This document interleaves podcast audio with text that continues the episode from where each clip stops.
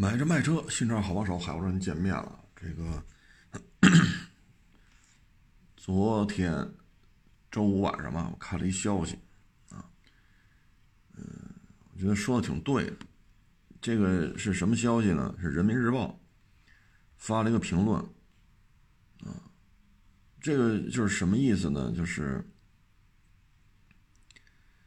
嗯，互联网巨头投入大量资金。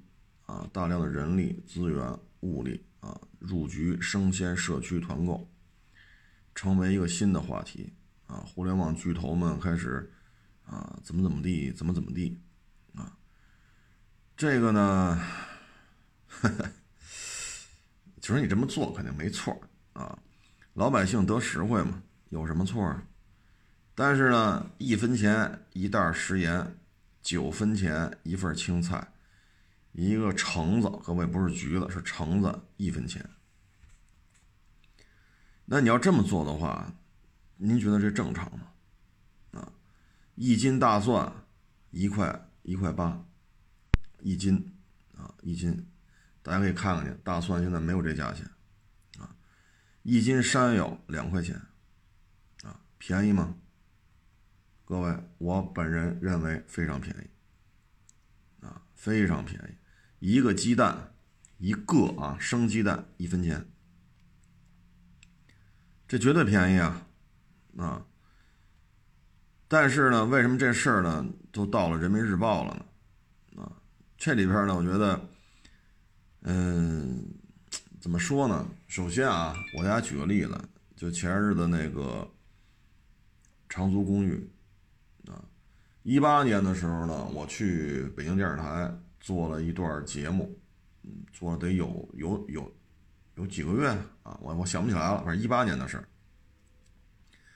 当时呢是，我去我遇见谁了？我在那儿，我想想那啊，对，就是我爱我家的，当时是一个算是一高管啊，他正好刚辞职啊，他当时为什么辞职呢？按照今天来看呢，他当时说的话。就相当于吹哨人。什么叫吹哨人呢？就这事儿有危险，再往前一步就是万丈深渊。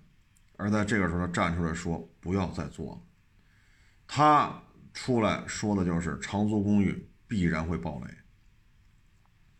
结果现在倒闭的这几家就不干了，啊，最后这位爷就不得不辞职了。而我当时去北京电视台，正好碰见他，啊，然后北京电视台的领导跟他就就就请他来做节目嘛，也听点听他聊了聊啊，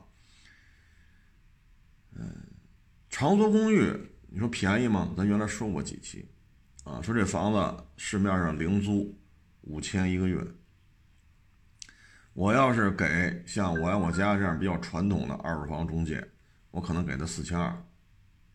然后呢，就没有空置期了，永远每个月四千二，他空半个月、空三十天、空俩跟我没关系。然后他五千块钱往外租，这是传统的玩法。零三年、零四年的时候，我就跟这帮人，那会儿还没有我我家呢，那会儿什么中大恒基、恒基伟业什么玩意儿，就就还是那会儿的那个二手房子啊。然后呢，我当时那会儿跟他们聊啊。那会儿其实也这么做，这是一个传统的二手房房屋的二房东的一个操作手法，房东也认可。为什么我没有空置期？你这房子你自己收拾吧，自己弄点冰箱、彩电，你自己摆着去。我们就一空房子。然后呢，长租公寓呢是给房东五千，给租客四千八，得实惠了吧？咱老说啊，这个。老百姓得实惠最重要，这话说的也没毛病。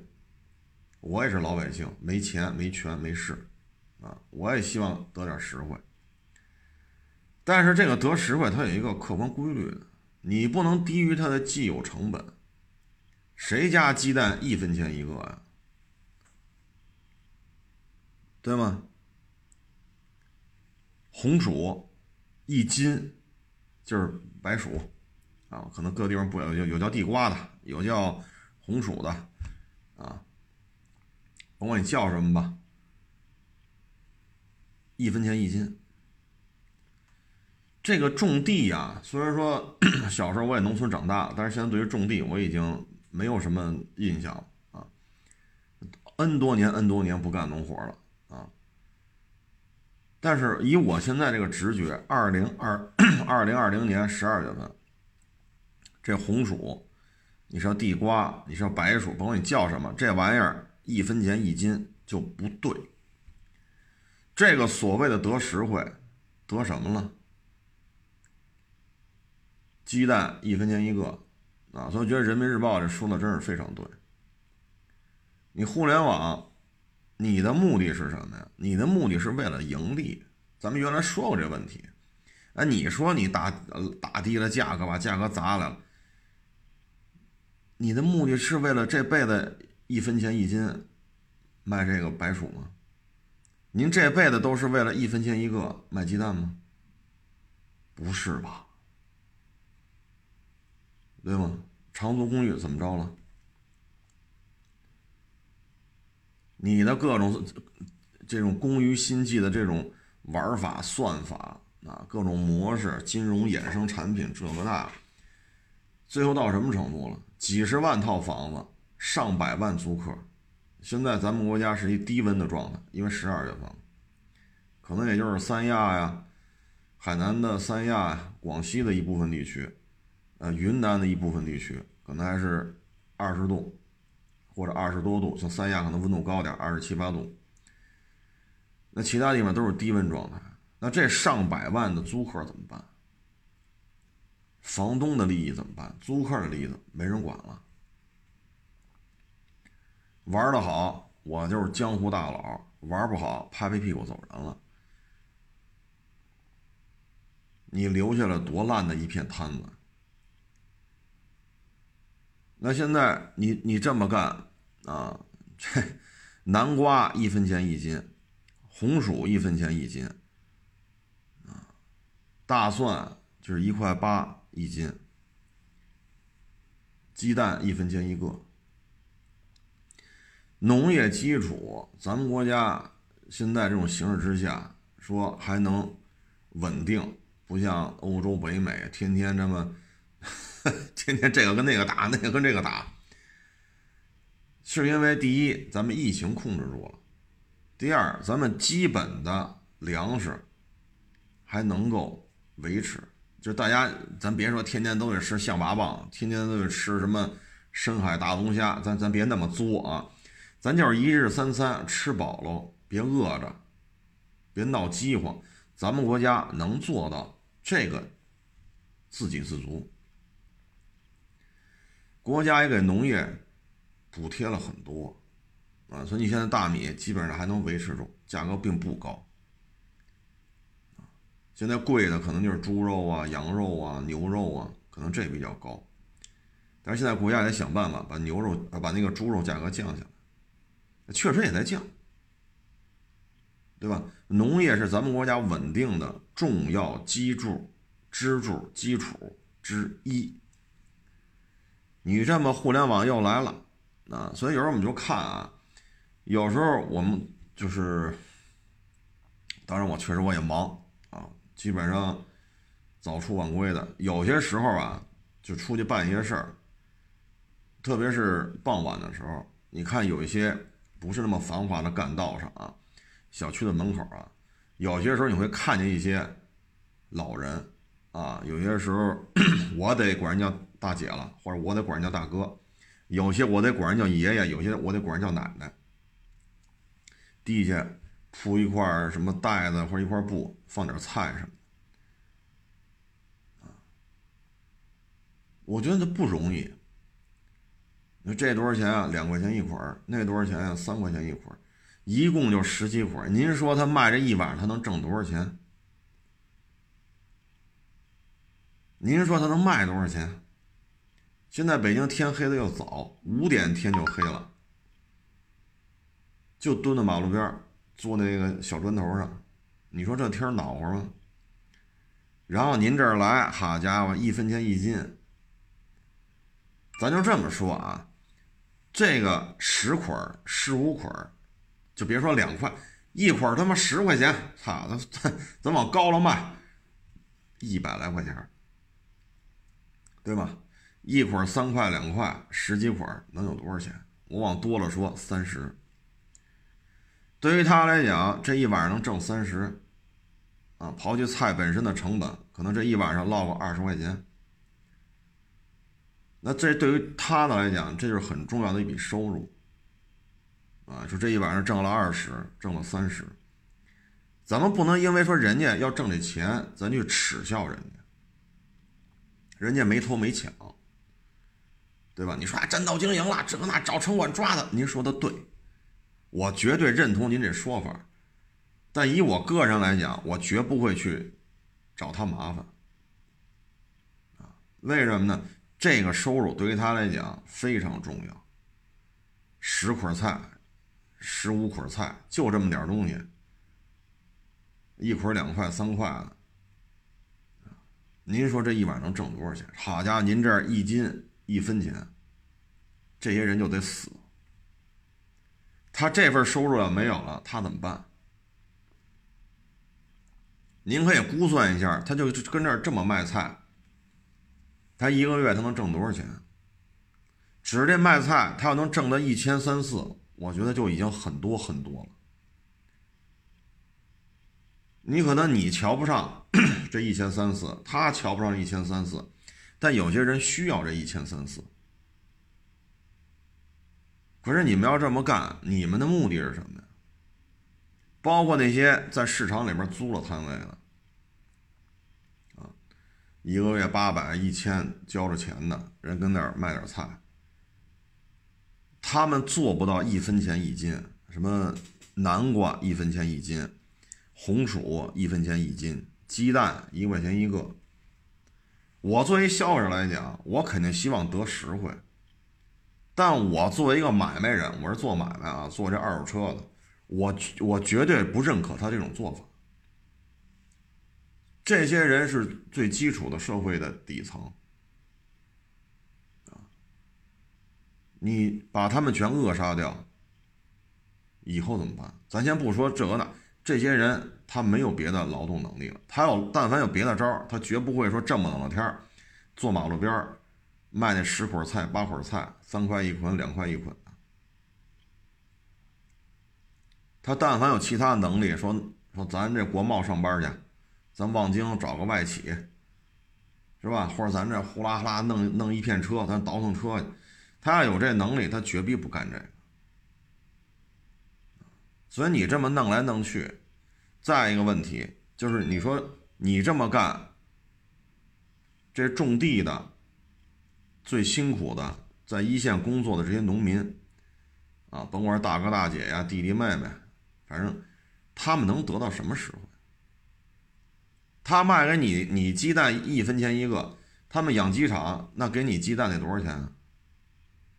仨一分钱，还是五个鸡蛋一分钱，还是两个一分钱？弄到最后就是要操纵价格，你不操纵价格，你会这么干吗？我拿一脑袋毛担保，你将来就是要操纵这个价格。你不操纵价格，你现在为什么补贴这种事情？把所有的这条街、这个社区所有的这小商小贩全部赶，斩尽杀绝，全部赶走。然后你入驻，你入驻之后，你你你能拍着胸脯跟我们说，这辈子我们吃鸡蛋都一分钱一个吗？你还是要操纵价格。而这也是动了民生的根基，动了民生的根基，啊，您说呢？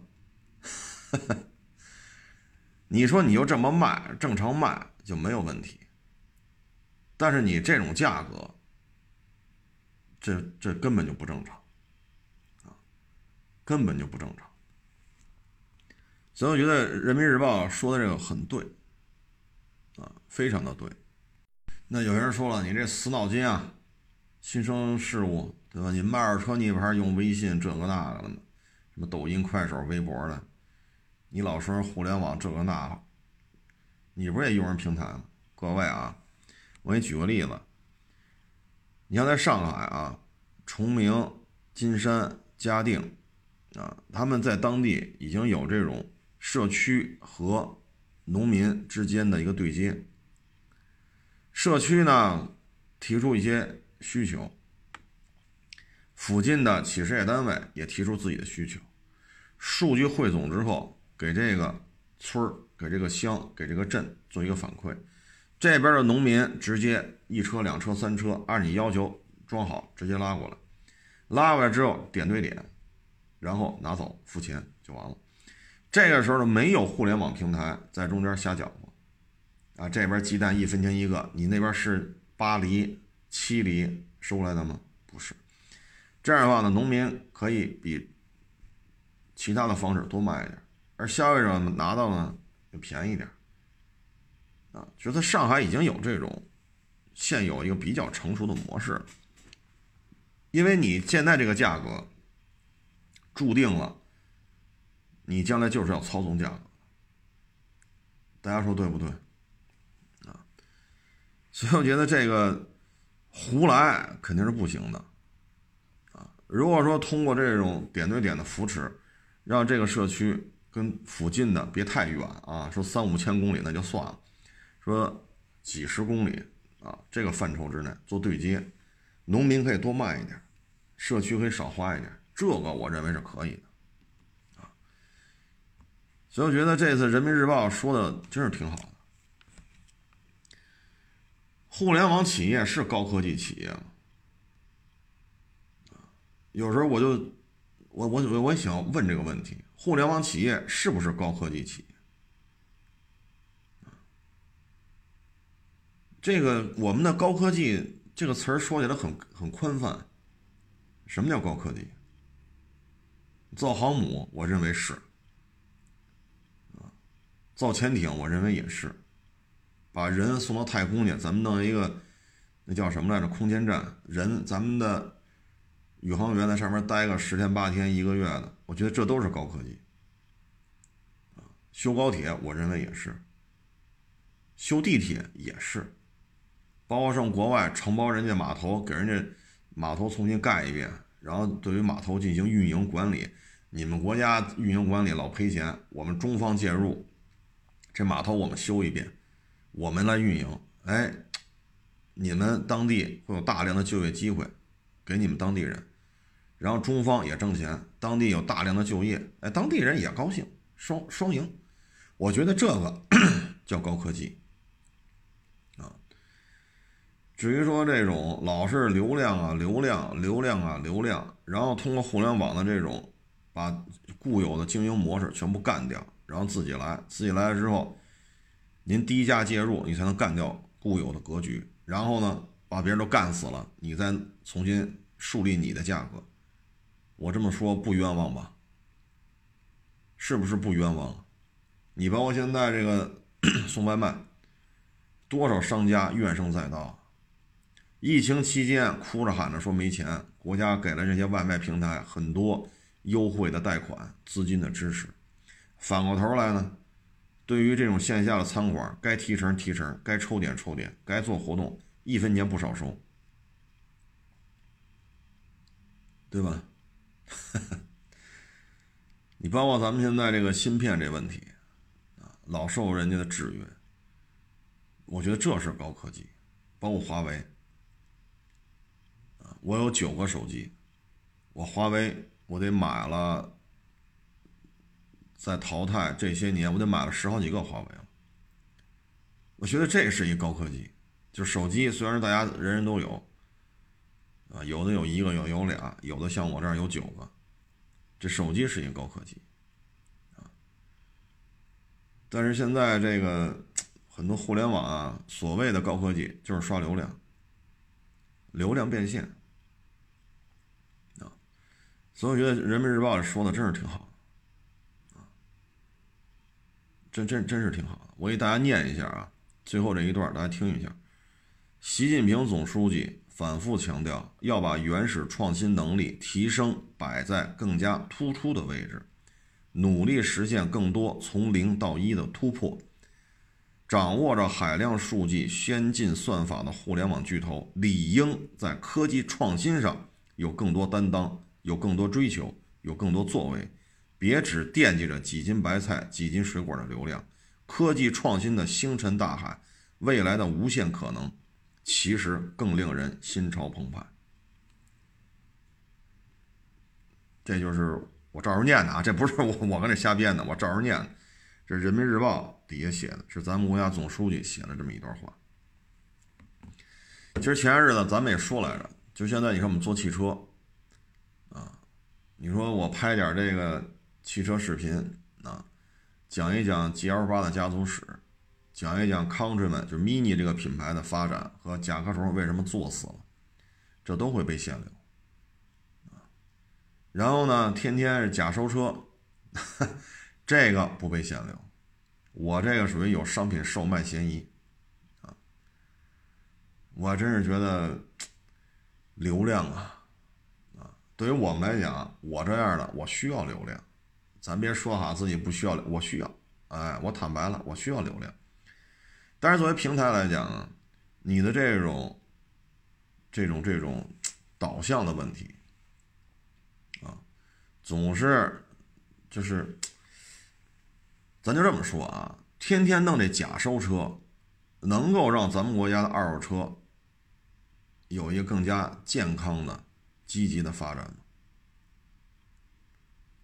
对吗？要么就是网上天天叫嚣，这两天有网友艾特我呢啊，叫嚣什么事故车什么挑战啊这个那，我最明白，我最懂，不是，我不是说我，我说他那个小视频里的。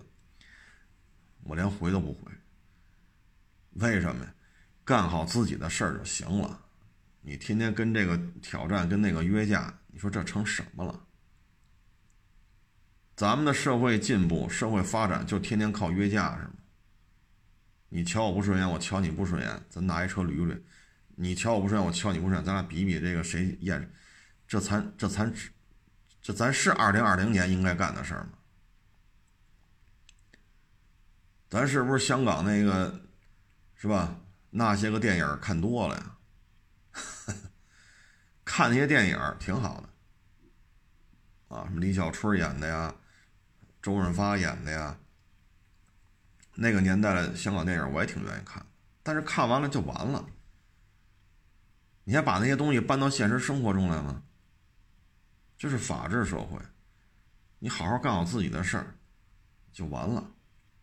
就这个车圈啊，就给人感觉就跟这个咱们习近平总书记说这话似的。我我改一下词儿啊，就是二手车它的未来拥有无限可能。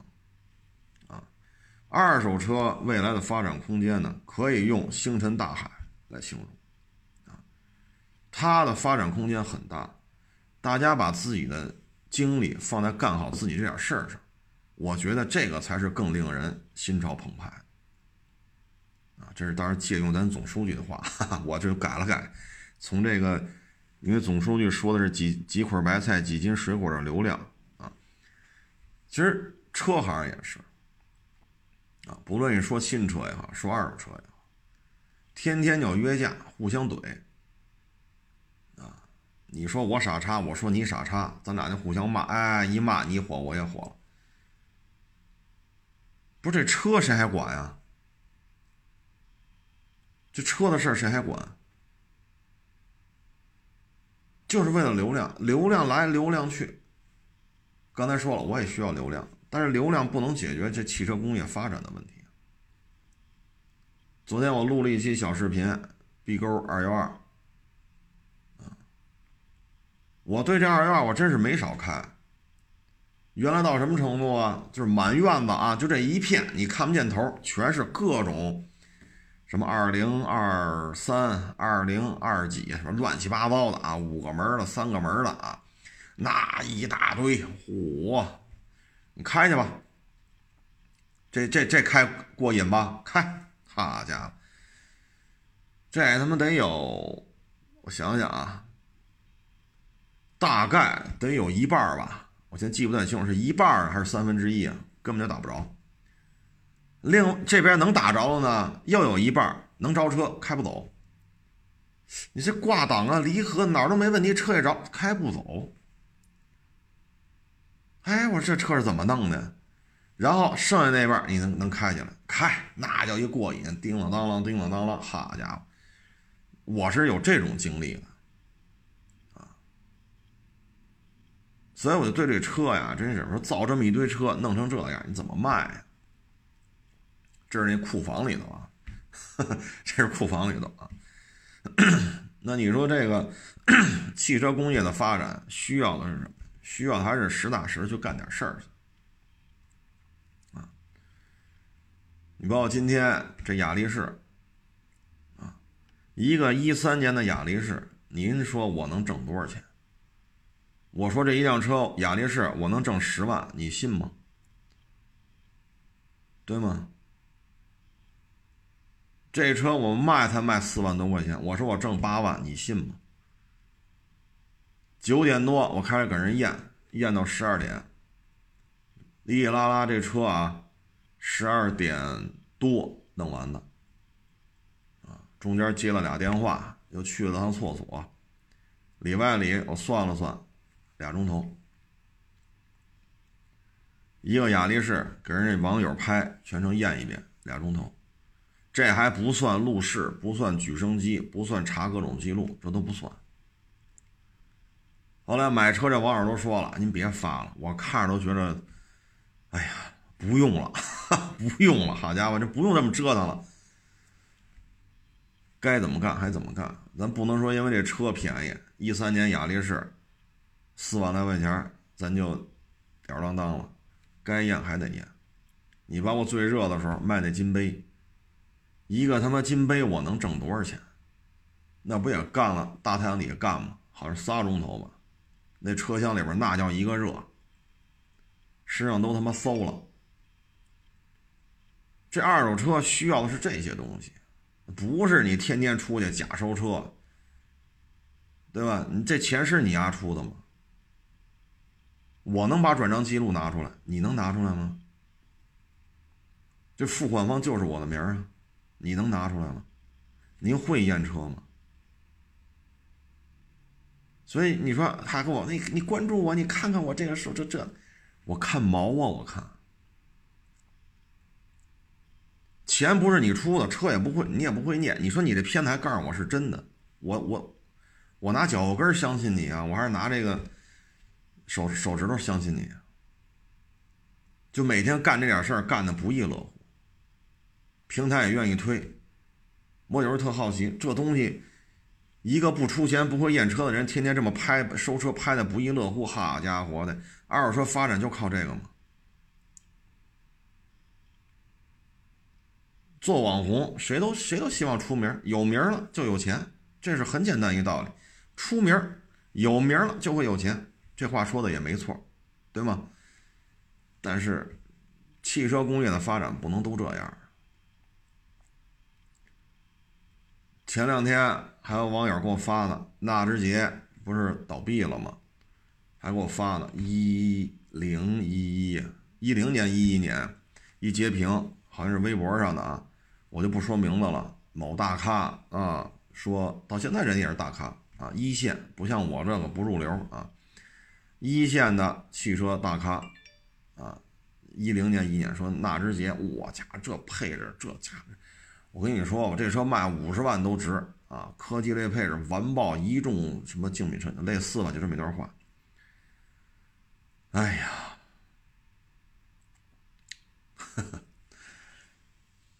这有些事儿吧，我觉得就是怎么说呢？该挣钱挣钱，咱不能拦着人家挣钱，对吧？你说门口那三块钱一捆菜，五块钱一捆菜，咱不能拦着人家挣钱。你比你只要别摆在我们家门口了就行，对吧？您么我我我我不去为难他。他就这么点菜，你说卖一碗能挣多少钱？三十四十到头了。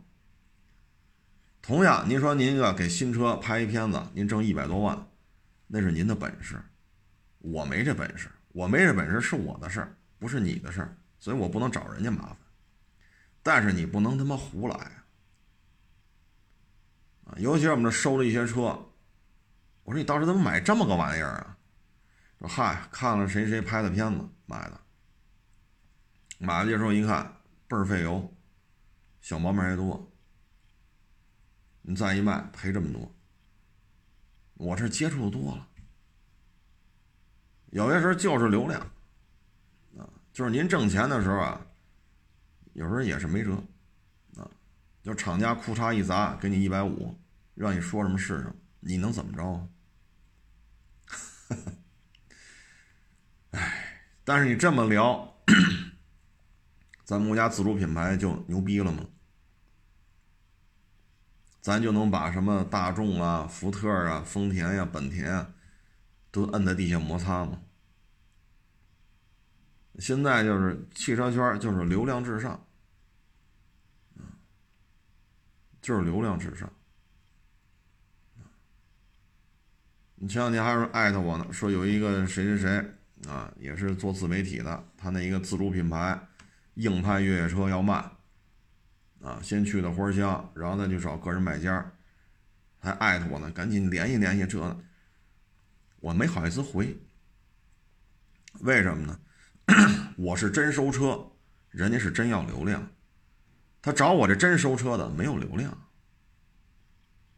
您明白这意思吗？所以我没好意思回那网友，很多网友发这微信我都没法回，我怎么回？您看不明白，我看得明白。您艾特我这人我都认识，你看我们网上没有任何联系，但是这些人我都认识，都见过面，都吃过饭，所以人家这个拍这小视频，人家目的是什么？第一集去花乡卖这个硬派自主品牌的一个越野车，然后第二集去找什么平台啊、个人呢？人家要的是流量，人家需要的是真流量，我需要是真收车。所以不是一个圈子，啊，所以我觉得这个，当然了，需要宣传，啊，需要宣传，需要推广，可是这里边假的成本如果太高了，其实没有任何积极的意义，包括做直播，我原来也做过，今年疫情最严重的时候。但是做那个呢，基本上都是受平台之邀去做，我自己闲着没事天天做直播，我真没这功夫，啊，说如果以后有平台签，说来吧，你上我们这签约来吧，做我们这固定的直播主持人，那咱也去，对吧？咱也去，咱也咱也别绷着，咱也缺钱，是不是？没钱没权没势。但是有些时候呢，我们觉得直播呀。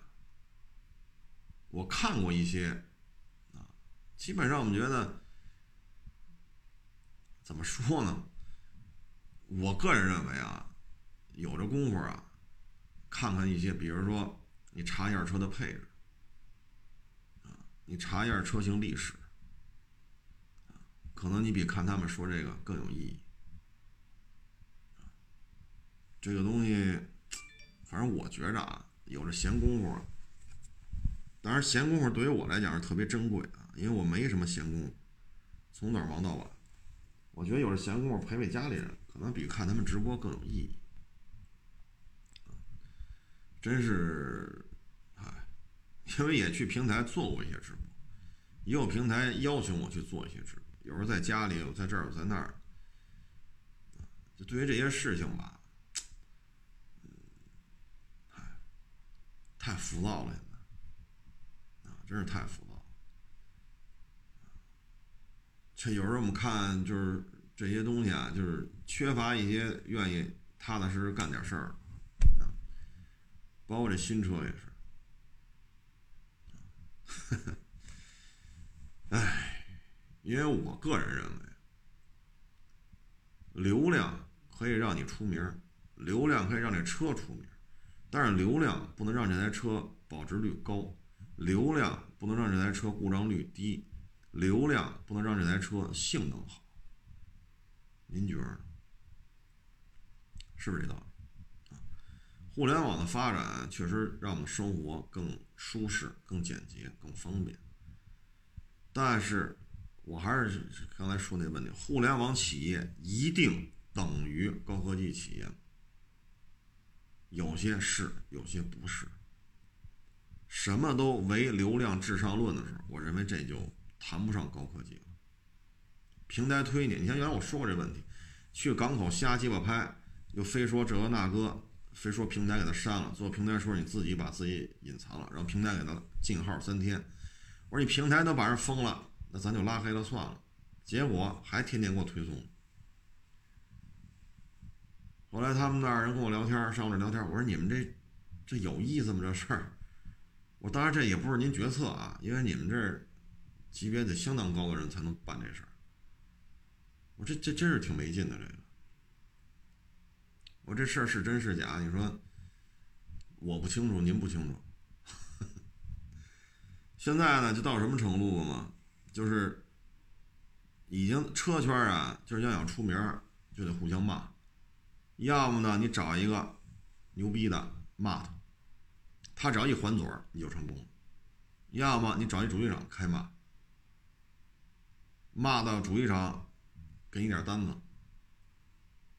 啊，给你点单子是吧？有什么活动你出席一下，拍个软视频，拍个写个软文什么的，然后这不就流量变现了？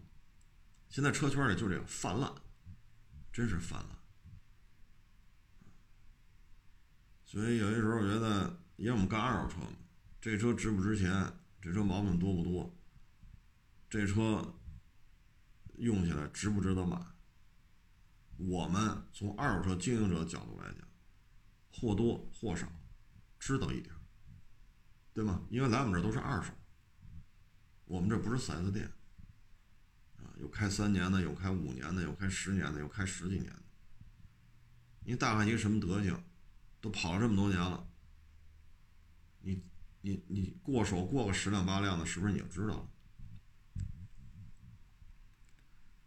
哎，现在这个就是平台养号，然后拼了命的推，资本呢扶持这个号，然后资本跟平台的资本达成共识，然后疯狂的推这个号。这个号就火了，火了，然后给新车做各种代言，然后这厂家就掏钱，就这种虚假繁荣。那您这车真好吗？那我不管，反正公关部完成任务了，公关部呢拿钱结账。哎，车出了名了，作为厂家的宣传部，哎，我我我的任务完成了，拿钱结账。平台也挣着钱了，号也挣着钱了。这车怎么样啊？这就没人管了。到了什么程度了？你说的不好，一大堆水军来说你，啊，所以你也弄不清楚到底真好假好。啊，很多车型呢，我们在说的时候也都尽量避免这些问题。为什么呢？我们不指着新车过日子。当然了，厂家说给一百五，给给十五，咱都干。哈。咱都干，给给五万咱都干啊！那钱不是白来的吗？啊，说话没成本。对于我来讲，录节目也不打稿啊，咱说话没成本，白来的谁不干呢？但是呢，我觉得这个我们还是作为二手车，把我们自己的买卖做好就完了。有时候不太愿意介入这些事。这车质量好不好？你说它干什么？你说一句，八百句等着你。我们又不指着这个说靠这个流量挣钱，但是现在车圈里现在就是这样，所以说我们也觉得，哎，干好自己的事儿就完了。还有一个就是这个直播带货啊，前两天不是翻车了吗？直播带货，涉嫌退款金额说是六千万，这事儿可大了。现在这个，如果按照按值来讲呢，这个进去的概率偏高啊。唉，所以有些时候忙，你看二手车也是啊，很多人呢，你看拍片也是天天拍，天天拍，这个那那个这。然后我一看吧，他那片子还一段一段剪的。你看我拍的啊，我拍这些小视频。都是一次就过，啊！你看我拍的小视频，我中间不剪，啊，就一次就过。你看他拍那片子几分钟，天天收，天天收，一段一段一段来回剪，所以这片子看他这么拍，在后期他这么剪，他这一天就没有什么时间干活。不像我这个回了家，手机一开，啪一条过，然后传给后期，后期剪完传给我发就完了。然后呢，什么车都说，说的可慷慨激昂了。后来，我因为他有些车我这儿我是经常卖这些车的。我也觉得说的真是就全是皮毛，啊，就是他这个团队，他应该是有编导，否则不会这么裁的话，有编导啊，等等等等，你对车并不了解，天天拍，天天拍，天天拍，然后收了泡水车了，最后是谁看出来了？人家回去上牌，人上牌检测厂人都看出来这台车是泡水车。您说你手底下这帮人？这这都这平时都忙什么？天天说，天天说，天天拍，天天拍。你但凡干点干点活不就看出来了？人家拖号的时候，正好那大架子号座椅底下嘛，人一看底下全都锈了，都掉渣了，这还不是泡水车吗？几十万的车能车龄这么短，正常吗？后来有一平台的，也是一领导吧，找我上我这儿找我聊天我说这不就是啊？打开车门，跪在地上，俯下腰去，脑袋看那个屁垫底下，抬头往上一看，看不清楚。手机上有手电筒功能，或者你自己拿一手电筒。我说这个过程啊，我往多了说，就是开门跪地下，哈下腰，扭头看，啊，把那个照明打开，您可以掐掐时间。这是多长时间就能看出来？这跟白天黑天没关系，因为你白天你看座椅底下，你也得拿手机的照明，你也得拿那看，对吗？后来那平台的领导跟我说：“那就是不看呗。”我说：“那没有别的解释。”我说：“我这裤腰都这样了，我不也撅着去看吗？我这裤子上膝盖这块老是脏了吧唧的。”回家洗澡的时候，我这膝盖上都有脚吗？现在不是胳膊肘有脚，膝盖都有。为什么老跪在地下看？这跟你有没有举升机没关系，因为你要看座椅底下，你说上举升机有用吗？我们还得停在地面上，趴在地下看吗？哎，所以这个东西现在就是流量，哎，人家本事在于什么呢？不出事儿，我也要把它弄出流量；出了事儿，我把它转化为继续刷流量。我说这就是流量至上，验不验车根本就不重要。这个能做到今天这个份儿，这就是资本的力量。至于二手车能不能牟利，已经不重要。真是说苦哈哈的这么弄，就弄一金杯仨钟头，大太阳底下晒，弄一雅力士四万多块钱，弄两个多钟头，九点多开始给人验的，验完了十二点多。跑去打了俩电话，上趟厕所，剩下时间就在这干，两个多钟头。你要像这么干，他耽误耽误刷流量，耽误出名 所以这个，你说这个这个现状，它就是这样啊。反正我我是我已经这岁数，无所谓了啊，破罐子破摔了啊，能干就干，不能干回家。我较着劲干什么？谁牛逼，谁说谁牛逼，那都对，哈，你们都牛逼，不就完了吗？总得有人当傻逼嘛，我当那傻逼就完了，你们都当那牛逼，我就接着干活。还有原网友愿意找我买车，咱就在这干；还有网友愿意把车卖给我，那咱就干。没人愿意找我买了，也没人愿意把车卖给我，那咱就回家了。这点江湖上的这种恩恩怨怨啊，我看着都觉得累的，啊，真是累的。所以我觉得看了今天这个是吧，《人民日报》说的这个，我觉得特别有感受啊，真是特别有感。哎，我觉得说的对啊，真的是非常非常的对啊。我最后再给大家念一遍吧。我觉得这个咱国家这个。最高层对这事看的还是很明白的啊。习近平总书记反复强调，要把原始创新能力提升摆在更加突出的位置，努力实现更多从零到一的突破。掌握着海量数据、先进算法的互联网巨头，理应在科技创新上有更多担当，有更多追求，有更多作为。别只惦记着几捆白菜、几斤水果的流量。科技创新的星辰大海，未来的无限可能性，其实更令人心潮澎湃。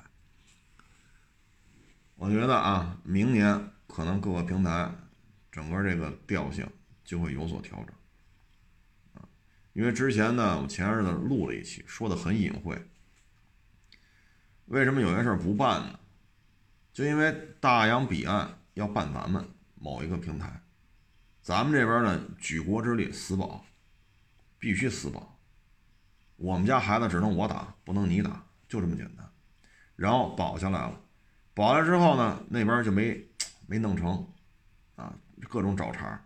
那现在这种情况下，你不能说自己在把自己家孩子再打一顿，那不是对方的捡乐了吗？其实我前日子啊大概一个礼拜之前说的很隐晦，非常的隐，我不能说那么直白，啊，你看我算干嘛的呀？所以你看呢，现在这个就弄出来了，啊，包括前两天。从上到下推的丁真，哎呦我操，名字没说错吧？丁真啊，你看那小伙子，人家没有做作，也没有摆拍，也没有假收车，也没有说自己收了炮车还要拍片子找人算账的，这个那个，只要有流量怎么干都行，只要有流量一切都是正确的，只要有流量一切是政治正确，只要有流量一切是道德正确。所以你看，只不过现在就是自己家孩子别人要打，自己给护住了、保住了。那现在没法自己打，但是你看现在这导向，啊，特别是你像这长租公寓这个，真是给脸不要脸了，霍霍的人太多。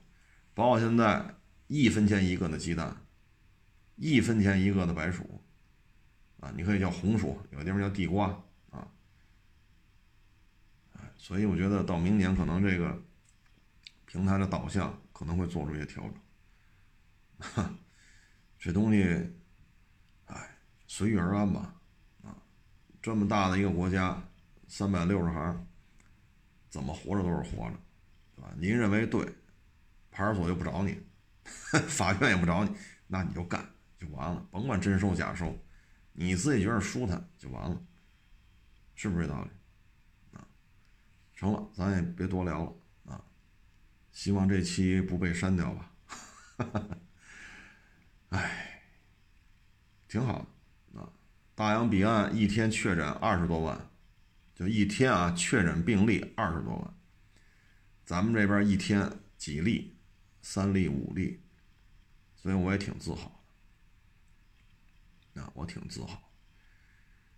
我觉得今年这件事情。从二月份一月底二月初一直到现在，现在你发现没有，爱国的人越来越多，啊，不是教育的好，是这个非常非常这个现实的这种病例的摆在这儿，啊，那边多发达，多先进，多牛，多民主，最后一天二十多万病例，从一天几万、小几万、大几万、十小几万、十大几万，就到二十多万，根本就不管。啊，没有人去管底下人的死活。那咱们这边不惜一切代价把这病它摁住，大家呢该吃吃，该喝喝，慢慢的恢复生产，对吧？该买该做买卖做买卖，该上学上学，该上班上班。基本上咱们这边就算是又往原来那种国泰民安的方向再往那个路子上去再走，啊，风调雨顺，国泰民安，咱再往那方面去努力。所以我觉得国家的智慧还是蛮高的啊。行了，咱们今天这一期希望不被删吧啊，这是跑题的一期。哈哈，归了归齐啊，还是那句话啊，警察不找你，法院不找你，不违反伦理道德，你爱干什么干什么啊。我呢只是诉说了一下这个社会的现状啊，有些事情玩大了之后，真是。霍霍的人太多，比如说长租公寓。行了，不多聊了啊！谢谢您支持，谢谢您捧场啊！哪说的不对的都算我的！哪儿又说的您不爱听了，我先道歉啊！哈哈，都是我的错啊！欢迎关注我新浪微博“海阔试车手”微账号“海阔试车”。